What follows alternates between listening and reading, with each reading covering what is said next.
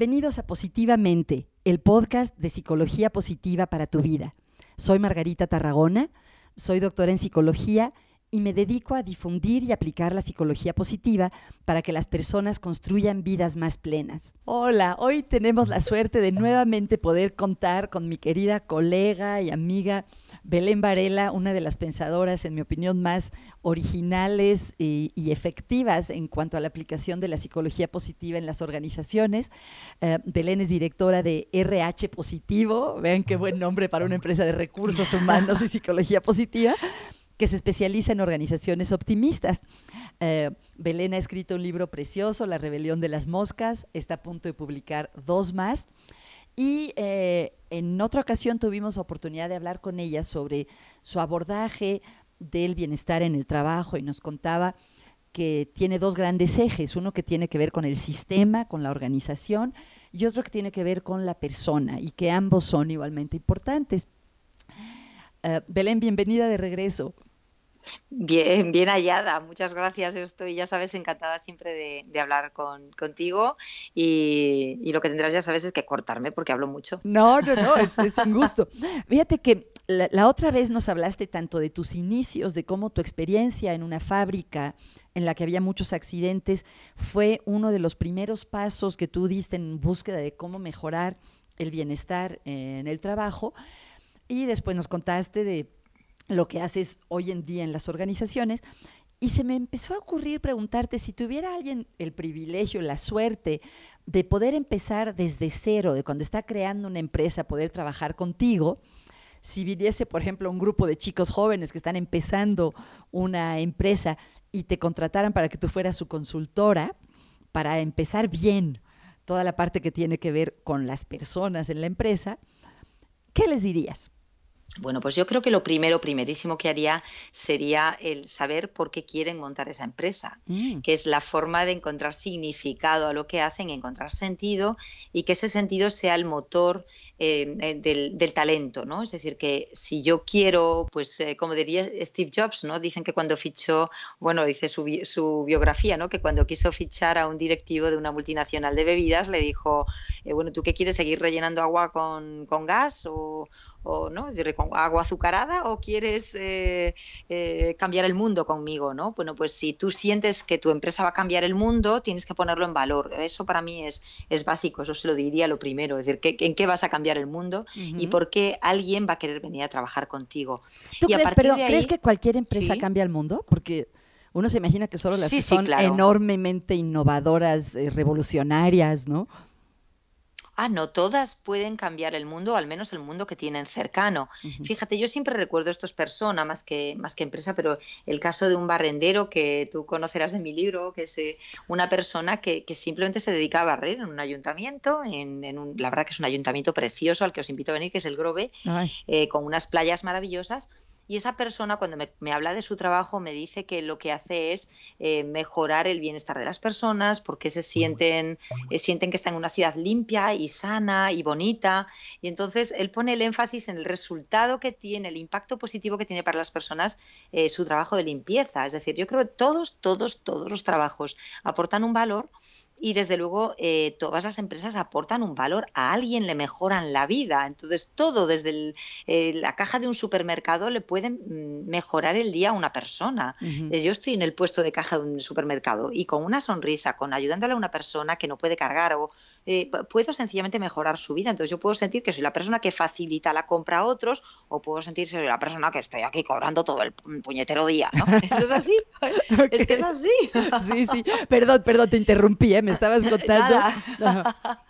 Entonces uno era que, establezcan por qué quieren crear esa empresa. Otras ideas. ¿Por qué? ¿no? Eh, otras ideas sería ya alinear mi selección, mi proceso de, captación de talento hacia eso que aporta sentido a los demás. Si, a mí me vibran los ojos con algo, tengo que hacer que a otros les vibre el corazón con eso que a mí me vibra también. Entonces, eh, el buscar ese, esas personas que se apasionan con lo que nos apasionamos nosotros, ¿no? Que compartamos intereses, valores, ¿no? Y esto así a priori parece complicado, pero no lo es tanto, no lo es tanto, y aunque tenemos un, mundo de talento escaso, eh, o, eso, eso parece que, que, sucede, la realidad es que hay personas que vibrarían con nuestra empresa y tenemos que ser capaces de captarlo. Y una vez ahí, yo lo que diría es darles a las personas sus, sus mm, espacios de crecimiento, es decir, más que gestionar diciéndole, estas son, estas son tus tareas, tus relaciones, y por tanto estas son las competencias a las que tú te tienes que adaptar, yo diría, danos tus competencias a ver cómo puede adaptarse la organización a ti. Es decir, qué puede la organización hacer contigo, con tus competencias, con tu grandeza, ¿no? Y poner en valor esa grandeza de las personas en cada uno de los puestos que fichemos. Yo creo que eso es, esas son las claves eh, fundamentales. Luego los espacios tienen mucho que ver, ¿no? ¿Qué espacios genero? Eh, si tienen luz, si tienen vitalidad, si tienen fronteras entre personas o permiten que las personas se choquen y hablen y, y colaboren, ¿no? Entonces yo creo que también los espacios ayudan, sin duda, pero más que una cuestión física, yo me referiría a esa cuestión de mover intereses eh, comunes, ¿no? Ay, qué increíble. Eso es lo que les recomendaría. qué interesante. Eh, un paréntesis, ¿a ti te gustan los espacios abiertos de oficina o no? Porque a mí no me gustan y he leído que el Harvard Business Review hizo una encuesta y encontró que el 70% de los trabajadores no les gusta porque no tienen eh, privacidad. Intimidad, eh, claro. Pero por otra, pero hay mucha gente que los defiende muchísimo. ¿Tú cuáles tienes alguna preferencia al respecto? Pues mira, las dos preferencias tengo, al igual que en la libertad con el tiempo de trabajo.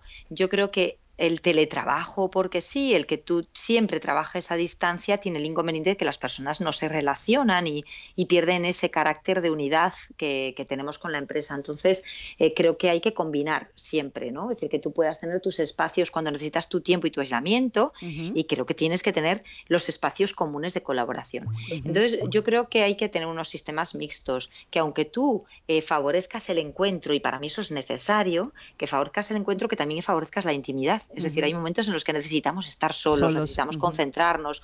A mí, por ejemplo, estos puestos, eh, estas macrosalas donde se hace telemarketing y las personas están hablando al lado de otra, aunque tengas una mamparita que te da cierta intimidad, eh, me parece que generan una sensación de falta de intimidad tremenda, ¿no? Entonces, eh, yo creo que se necesitan las dos cosas. Por una parte, necesitas momentos y espacios de intimidad y por otra parte, necesitas momentos y espacios de, compartir, de, una risa común, de un problema que se plantee en alto, aunque interrumpas a todos, porque es importante plantearlo y que entre todos pues salga una solución. Lo que no podemos es departamentalizar tanto como hemos hecho hasta ahora, que tanto especializarnos hemos hecho que la organización tenga como objetivos diferentes que corren en paralelo y luego cuando los vas a juntar no tienen forma de unión, ¿no? Entonces, hay, hay, que forzar un poquito a veces esa unión, pero yo creo que hay que combinar las dos, los dos elementos, sin de duda. Acuerdísimo, sí, como tantas cosas en la vida, ¿verdad? Es el y, también, sí. Oye, Belén, esto, para la gente que quiera saber más de, de esto, ¿esto lo tratas en tu libro La rebelión de las moscas?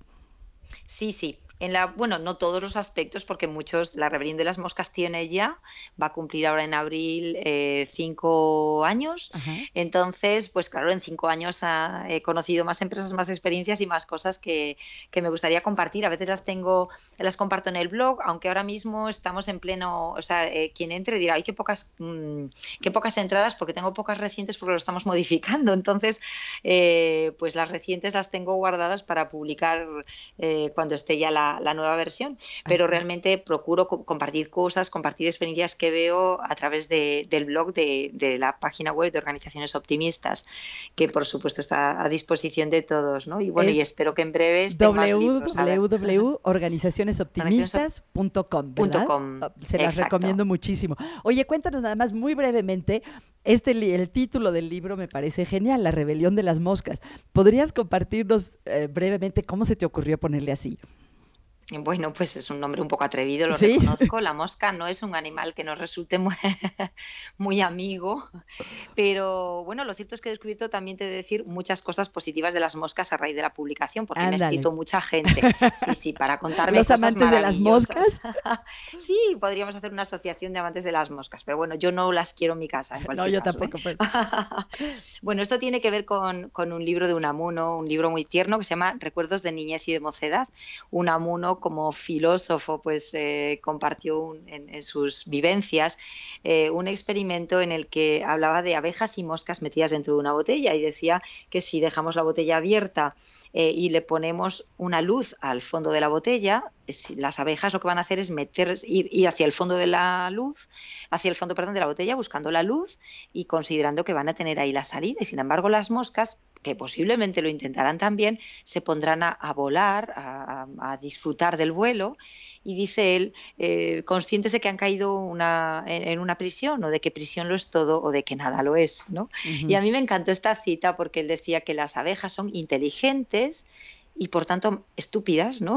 sin embargo, las moscas, que, que, las tenemos por, por, bobas, lo que están haciendo es disfrutar y en ese disfrute encuentran, dice él, jugando la libertad, ¿no? Porque es mm. cierto que hicimos el experimento y salen antes las moscas que, las abejas. Hicieron el experimento. Qué eh, Sí, bueno, convoqué un concurso y las personas hacían el experimento y me lo mandaban y efectivamente pues salen, habitualmente salen antes las moscas que las abejas, ¿no?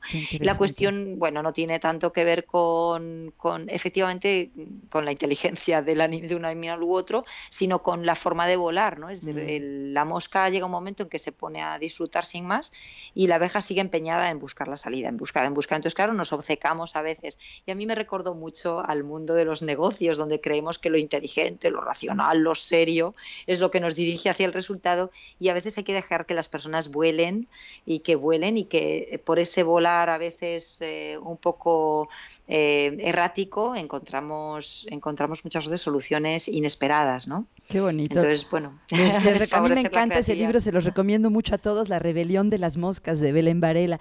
Oye, esta frase que dices de Unamuno me, me conmovió, de que o nada es prisión o todo lo es.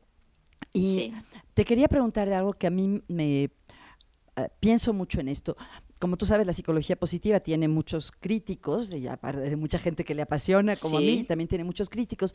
Y una de las críticas es de que es un movimiento reaccionario, eh, que el hecho de, proponer que la gente esté bien en el trabajo o esté feliz en el trabajo, eh, ignora que el trabajo puede ser opresivo, injusto, que es como hacer seres que se adapten a un, a un sistema, a una sociedad que no, que, no debe, que no debe de ser como es.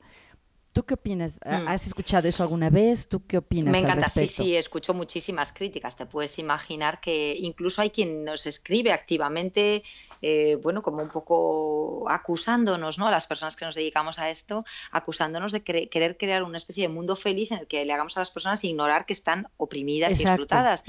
Bueno, para nada, en absoluto. Es más, eh, yo nunca huyo de la palabra esfuerzo. Yo creo que las cosas se consiguen con esfuerzo. No hay nada en mi vida que vea que se consiga sin esfuerzo, nada. O sea, bueno, sí conozco a alguna persona que nació en una familia rica y encima le tocó la lotería, pero eso son cosas que todos sabemos que son muy excepcionales, ¿no?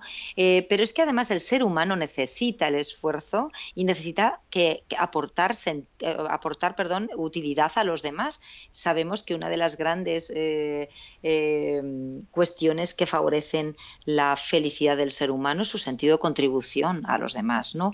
Cuando las personas empiezan a entrar en depresión cuando sienten que no son útiles. De hecho, de las pocas adversidades de las que un ser humano no se repone es de, por ejemplo, un desempleo de larga duración. ¿no? Eh, necesitamos saber que, aportamos algo a la sociedad. ¿no? Entonces, eh, eso requiere esfuerzo. Nadie niega el esfuerzo. Lo que hablamos es de, mm, eh, efectivamente, puedes hacer un esfuerzo y encima estar amargado o puedes hacer un esfuerzo y disfrutar de ese esfuerzo. Eh, realmente yo sí pienso eh, que es otro de las razones de, que me hiciesen a mí abandonar eh, pues la estabilidad o el prestigio de una gran firma ¿no? internacional. si yo hice eso fue precisamente porque yo sentía que era muy feliz en mi trabajo, siempre me había gustado, aunque a veces tenía días durísimos y siempre mis jornadas fueron muy largas y sin, sin embargo tenía a mi alrededor personas que pudiendo disfrutar no lo hacían, ¿no?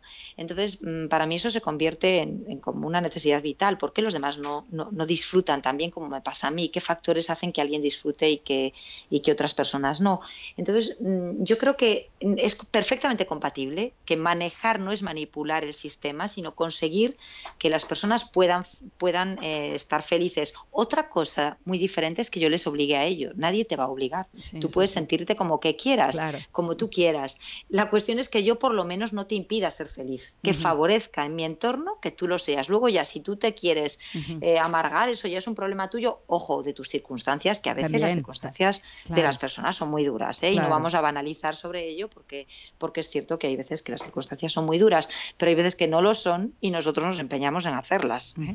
¿no? Sí, me hacía pensar también las diferencias de contextos, ¿no? Que en América Latina, por ejemplo, o en la Ciudad de México misma, donde mucha gente tiene que transportarse más de dos horas o dos horas y media en autobuses completamente saturados, dos horas y media de ida y dos horas y media de regreso para volver a su casa. Entonces, esa parte de las circunstancias, estoy de acuerdo que no hay que minimizarla y que es un riesgo del que tenemos que tener mucho cuidado, ¿no? Claro, claro, sin la menor duda. Ahora tú puedes ir en ese coche eh, o, en, el eh, medio de transporte público mm, rosmando, amargándote, etcétera, o puedes ir escuchando tu música favorita o leyendo, ¿no? Y, yo creo que es lo que tenemos que tratar de buscar, es decir, es optimizar esos tiempos en los que pues a veces no podemos hacer nada para, para mm, cambiarlos, pero sí podemos cambiar pequeñas cosas que nos hacen que no sea tan duro, ¿no? O que podemos aprovechar pues para estudiar, para leer y si vamos en el coche y no podemos, a mí que, me encanta, por ejemplo, la música clásica, escucho eh, un programa de radio de música clásica en el que aprendo muchísimo y siempre mm. vuelvo con unas ganas de, digo, a veces voy a dar clase y digo, uy, eh, daría clase, pero es que antes tengo que consultar esta sinfonía o tengo que anotar esto para que no se me olvide, porque, porque se puede, yo creo que aprovechar incluso los tiempos que no nos gustan nada, nada, también podemos intentar cambiarlos un poquito. me hiciste pensar que a mí ahora me encanta escuchar podcasts y ya no me importa tanto el tráfico porque oigo ah, por ejemplo. es maravilloso. Este, es verdad, pues no, no, perdón, yo muchas cosas de ciencia las sabemos, yo las sé gracias a los podcasts, porque me los descargo y después los puedo escuchar efectivamente en los trayectos y aprendo muchísimo, efectivamente. Sí, señora. Oye, hablando de ciencia, cuéntame, ¿qué estás leyendo en este momento? O, si son varias cosas, si yo pudiera ver tu mesilla de noche o tu escritorio, ¿qué estás leyendo? Bueno, si ves mi escritorio en este momento, pues tengo The Progress Principle, que es eh, un libro de Teresa Mavile y Steven Kramer ah.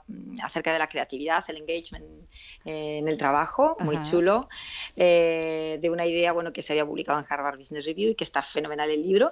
Y, pero estoy también releyendo The Joy of Work porque estoy sacando algunas cosas eh, para uno de los libros que estoy, que estoy escribiendo. Entonces, pues también tengo sobre mi mesa The Joy of Work y en la mesilla de noche lo que tengo es un libro maravilloso, delicioso, pero que es novela. Yo de noche siempre leo novela y es La elegancia, la elegancia del erizo. Ay, precioso. Lo estoy releyendo, es tan bonito que lo estoy releyendo y anotando muchas citas porque es, un libro desde mi punto de vista pues también magnífico, ah, magnífico. A mí también me gusta leer novelas en la noche y cosas de, psicología positiva y otros temas en el día. Oye, pues ya que, ya que estamos hablando de libros, cuéntanos, sé que tienes dos a punto de publicarse. ¿Es sorpresa o nos puedes contar un poquito, darnos un aperitivo, como decías hace rato?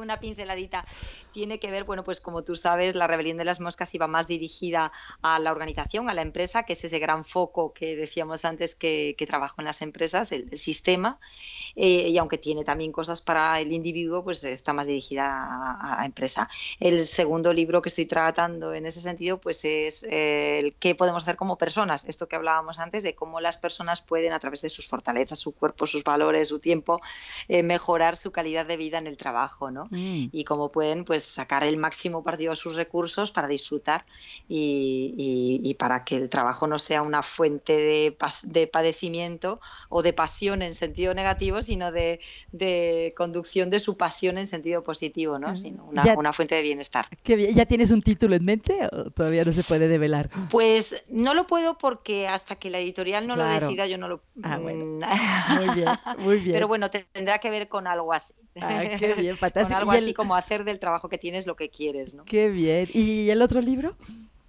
Bueno, el otro libro tiene que ver con un encargo que me hizo la editorial en su momento cuando publiqué La Rebelión de las Moscas y era que me pedían que explicase cómo puedo hacer frente a mi trabajo, a los libros, a la universidad donde también doy clase, a mis tres hijos y que cómo hacía para organizarlo todo, que, es que tenía que enseñar a las demás mujeres y dije yo que voy a enseñar a las demás mujeres y soy un desastre. No, no, pero yo también te admiro, eso no lo mencioné en la introducción, pero tienes niños pequeños, una familia grande, no, no ¿qué va a seguir? Le tengo genio y me enfado y a veces intento llegar a algo y llego tarde. Y, o sea, quiero hacer demasiadas cosas y a veces me equivoco o a veces no llego y entonces tengo como la sensación siempre de imperfección y entonces me acordé mucho del libro de, de Pursuit of Perfect de, de Tal Ben Shahar. Sí.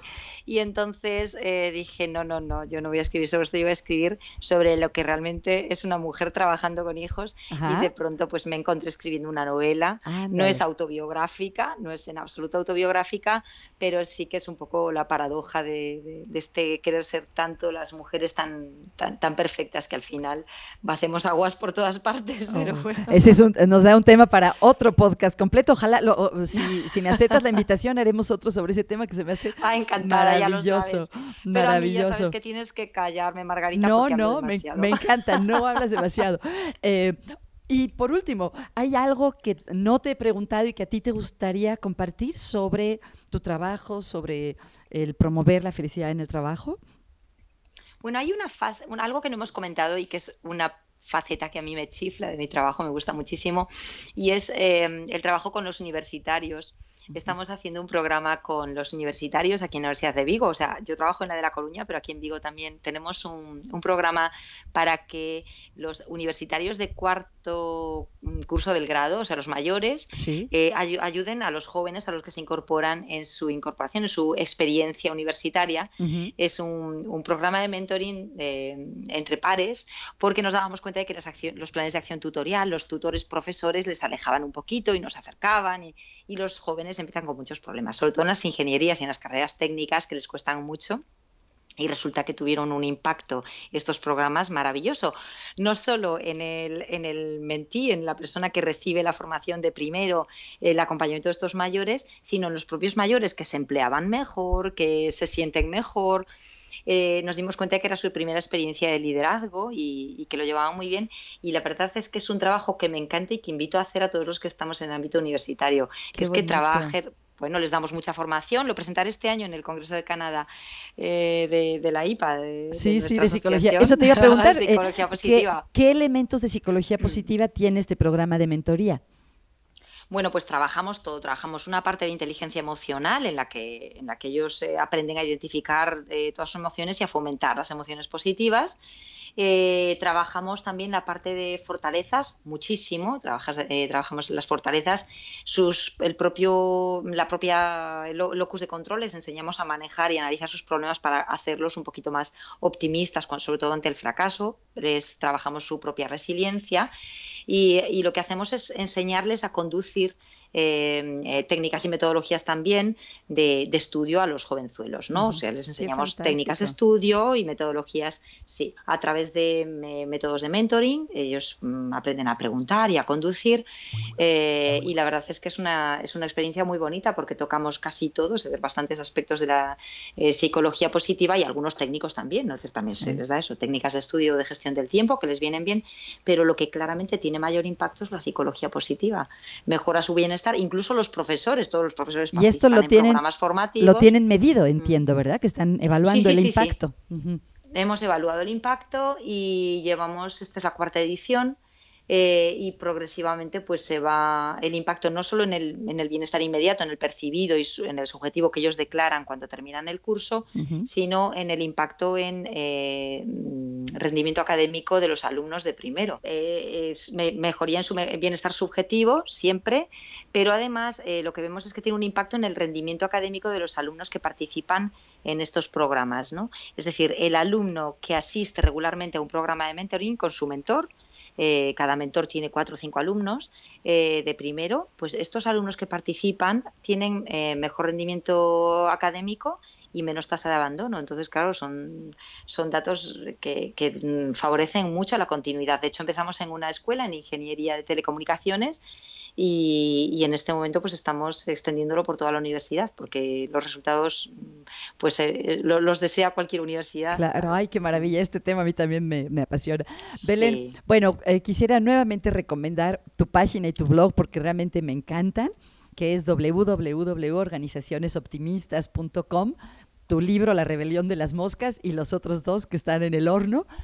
Y de verdad agradecerte enormemente, Belén, eh, el tiempo y todo lo que has compartido con nosotros. Al revés, yo quiero agradecerte a ti el tiempo que me has dedicado, la paciencia por dejarme hablar y la paciencia a los que escuchen el podcast y digan, ay, pero qué rollo tiene esta señora. Bueno, pues es que me, entusiasma lo que hago. Se nota, se nota y eso es fantástico. Muchas gracias, Belén. Muchas gracias. Gracias a vosotros. Belén, tienes tú toda una cantidad de, consejos y técnicas que se ha probado que funcionen.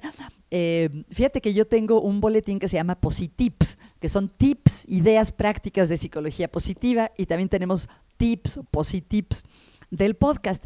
Si, si tú pudieras ofrecer una, un tip o una idea con la que la gente pudiera experimentar para estar un poquito mejor en su trabajo esta semana, eh, ¿qué les recomendarías que probaran? Ay, pues mira, eh, muchas gracias por hacerme esta pregunta. Quizá mi favorita a mí es que me encantan tus positives y los, los sigo siempre y los recomiendo muchísimo. Qué linda. Eh, es verdad, es que está, está muy bien porque además es un momento muy chulo, llega el viernes y es un momento que nos apetece recibir algo fresquito y son siempre muy fáciles de aplicar, ¿no? Entonces se me ocurre que, que quizá una cuestión muy rápida, muy fácil de hacer, es pensar cuál es nuestro ciclo circadiano, es decir, en qué momentos del día estamos mejor. Hay personas que están mejor a primerísima hora de la mañana, hay personas que están mejor hacia la tarde, hacia última de la tarde, y la mayoría estamos bien entre aproximadamente las 10 de la mañana y las 12, y luego tenemos otra punta a partir de las 4 de la tarde y se nos iría como a las 5 o 6 de la tarde, ¿no? Entonces, cada uno tiene esas puntas eh, en las que se sienten con más energía. Podemos medirlo y durante unas semanas observarnos, ¿no? Mm. Y a partir de ahí, eh, invitar a la persona a que piense qué tareas le cuesta más hacer o qué tareas se le dan mejor. Y cualquiera de esas dos, o porque te no te gusta y procrastinas y, y le dedicas, eh, digamos, le huyes un poco a la, a la, tarea, o bien porque es la que más te gusta de todas y la que te sale mejor, hacerlas en esa hora, que es como de de consumo barato, ¿no? Porque no, por mucho que consumas no gastas energía, parece que tienes siempre más, ¿no? Entonces, dedicar esas horas de máxima productividad eh, física, porque nuestro, nuestro cuerpo tiene más energía, más vitalidad, a esas tareas que o bien nos resulta difícil o, no nos gustan, o bien en las que más fluimos. Yo creo que ese sería el, el tip que yo recomendaría, conocer y trabajar nuestro ciclo circadiano. Ay, me encantó. Muchísimas gracias, Belén. Bueno, Belén, pues gracias a ti. Se me ha pasado el tiempo rapidísimo. Ahora sí que fluimos las dos en esta conversación y te agradezco mucho, mucho eh, y me dio mucho gusto volver a conectarme contigo y seguir aprendiendo de ti. Muchas gracias, Belén. Gracias a ti, ya sabes que quien aprende siempre soy yo. Ah. Muchas gracias. gracias, hasta luego, chao. Muy bien, bueno. Oye, Belén, se me ocurrió que a lo mejor esto que te dije de un positivo, a lo mejor en vez de hacerlo como parte de la entrevista, lo podemos hacer tal cual como un pequeño positivo, una cápsula de dos minutos. ¿Estarías de acuerdo? Oh, claro. Perfecto. Muy bien. claro que sí. Bueno, Muy bien. pues mil pues, gracias, Belén. Te mando un abrazo y espero verte pronto. Igualmente. Hasta luego. Igualmente, un abrazo fuerte. Chao, chao. Bye.